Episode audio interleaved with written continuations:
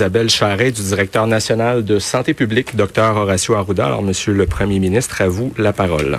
Bonjour tout le monde. Ben, D'abord, le masque que je porte aujourd'hui a été fabriqué par Anaïs Sabourin avec euh, parrainage civique Vaudreuil-Soulanges. Euh, Anaïs a 15 ans. Elle est handicapée, elle est en chaise roulante et euh, fait beaucoup de revendications. Elle se bat pour que plus de commerces, plus d'entreprises soient plus accueillants pour les personnes qui sont en chaise roulante. Donc, euh, j'appuie euh, ces démarches, là, puis je fais un appel à toutes les entreprises, les services qui sont donnés. Assurez-vous que quand on déconfine, mais aussi essayons de déconfiner pour les personnes qui sont handicapées. Puis rappelons-nous que c'est la semaine québécoise des personnes handicapées.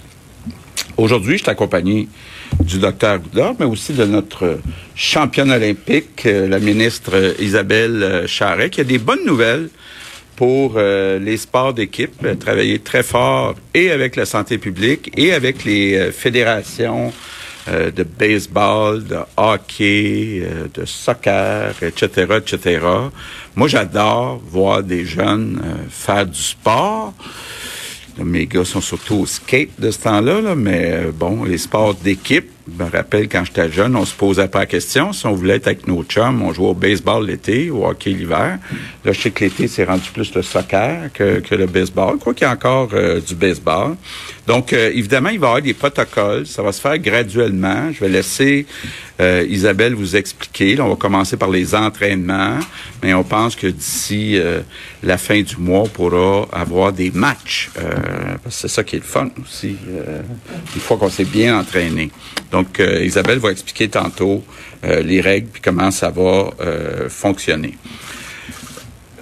Je veux revenir sur la situation de la, pandémie. Bon, vous le voyez dans les chiffres, quand on regarde les chiffres des derniers 24 heures, quand on regarde les hospitalisations, quand on regarde le nombre de cas, on s'en va dans la bonne direction. Par contre, beaucoup de personnes me, me disent qu'ils sentent un relâchement actuellement. Donc, on voit malheureusement, entre autres à Montréal, moins de gens avec des masques, euh, trop de gens qui sont à moins de deux mètres. donc, euh, euh, je pense que le, docteur Ouda va dire la même chose que moi. Là, il faut... personne veut revenir en arrière.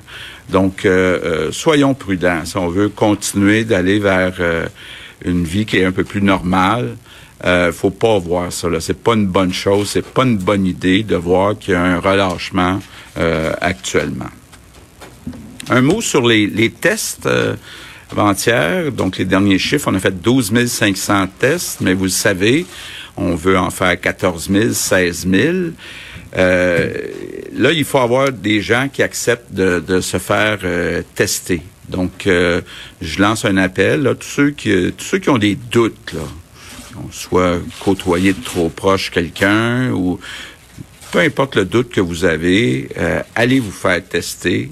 C'est important, c'est important pour qu'on sache puis qu'on connaisse bien euh, la situation. Un mot sur les notre fameux site que j'ai lancé il y a seulement deux jours pour recruter 10 000 préposés en CHSLD, des préposés qu'on va former du 15 juin au 15 septembre. Ben, ça a été au-delà de toutes nos attentes. On est rendu à 79 000 applications. Euh, c'est un beau problème. Euh, je veux euh, d'abord vous remercier, tout le monde, d'avoir répondu à l'appel. Puis je veux vous dire que dans les prochaines heures, vous allez recevoir euh, une demande, un questionnaire, être bien certain que vous êtes prêt à travailler euh, de soir, de nuit, parce que ça peut arriver dans les premiers mois, les premières euh, premières années qu'on travaille de soir, de nuit. Tu en train de regarder aussi, compte tenu du nombre, là, pour vous demander certains engagements là, pour travailler un certain temps, étant donné que le gouvernement, donc tous les contribuables, paye pour euh, la formation.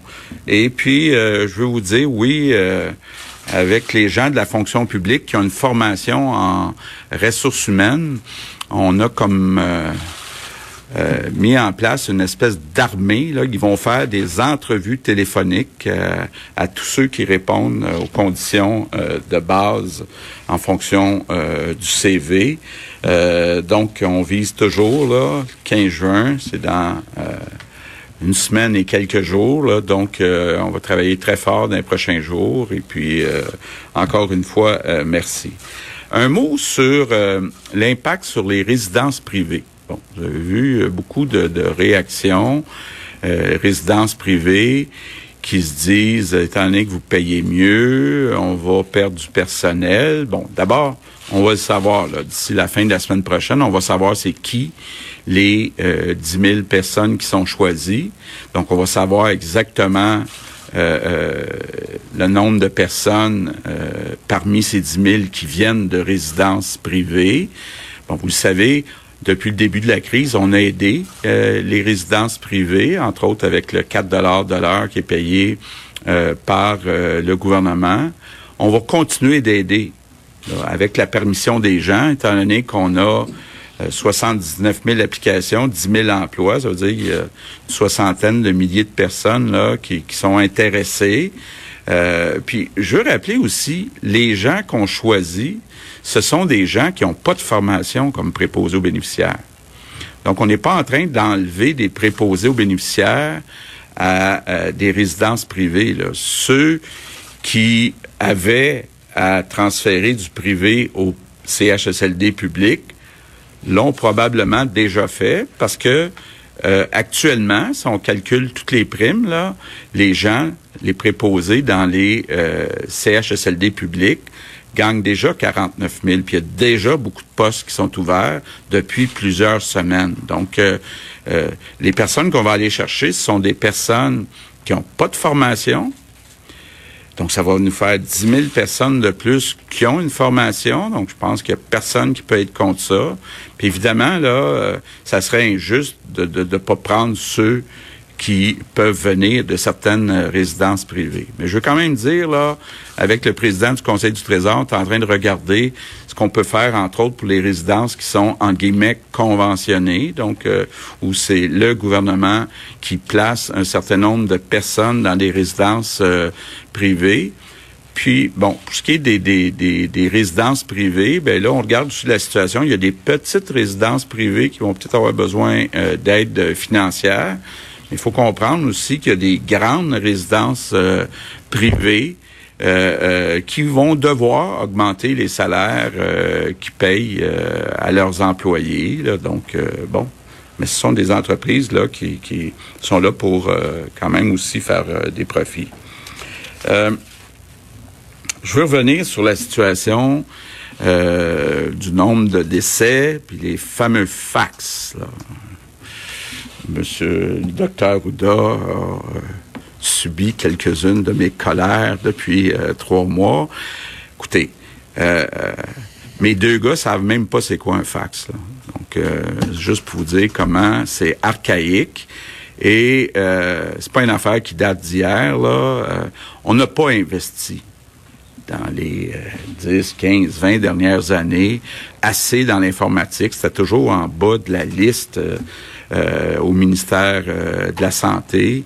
Donc, euh, il y a du travail à faire. On a commencé à le faire.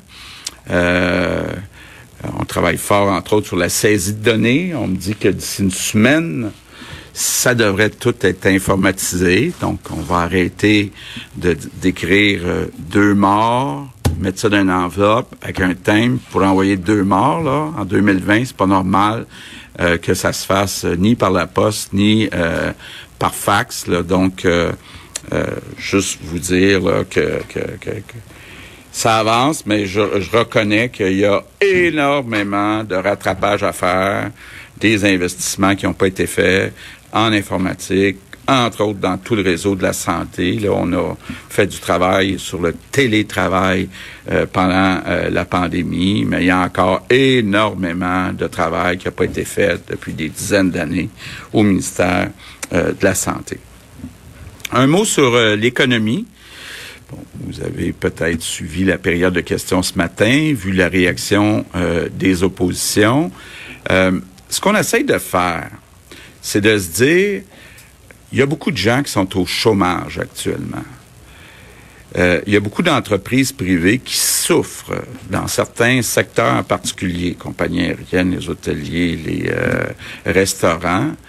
Et euh, euh, il y a une opportunité là de devancer des projets d'infrastructure pour construire des écoles, des hôpitaux, des maisons des aînés, du transport en commun, des tramways, des ponts, des routes, qu'on aurait dû faire de toute façon. Mais l'idée, c'est de devancer ça, de dire dès les prochaines semaines, on voudrait comme sauter des étapes. bon. C'est normal de voir les partis d'opposition dire wow, euh, vous voulez sauter des étapes, là, mais euh, comment on fait pour euh, s'assurer quand même que, par exemple, les règles environnementales soient suivies? Puis là, je veux être bien clair, notre objectif, c'est pas de réduire les exigences, c'est de réduire les délais, d'aller plus vite pour mettre le plus vite possible des Québécois au travail.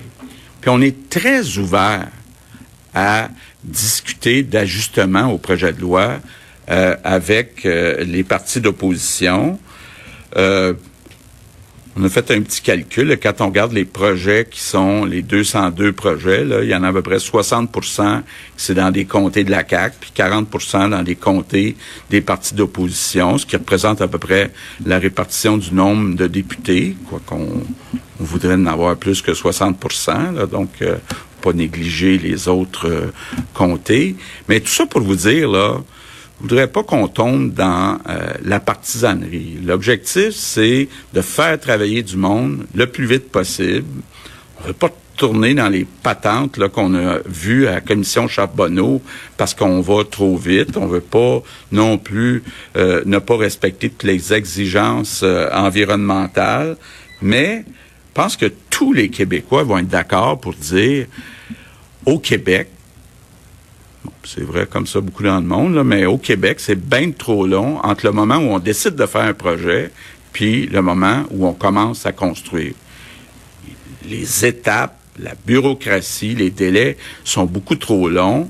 Donc là, il y a une opportunité de dire, on crée des jobs dans les prochains mois euh, en devançant des projets d'infrastructure qu'il faudrait de toute façon faire, des projets utile en transport, euh, dans le secteur de la santé, dans le secteur euh, de l'éducation. Donc, je souhaite que euh, les partis d'opposition, puis que nous autres aussi, qu'on mette tous un peu d'eau dans notre vin pour être capable de s'entendre pour devancer ces projets de loi-là.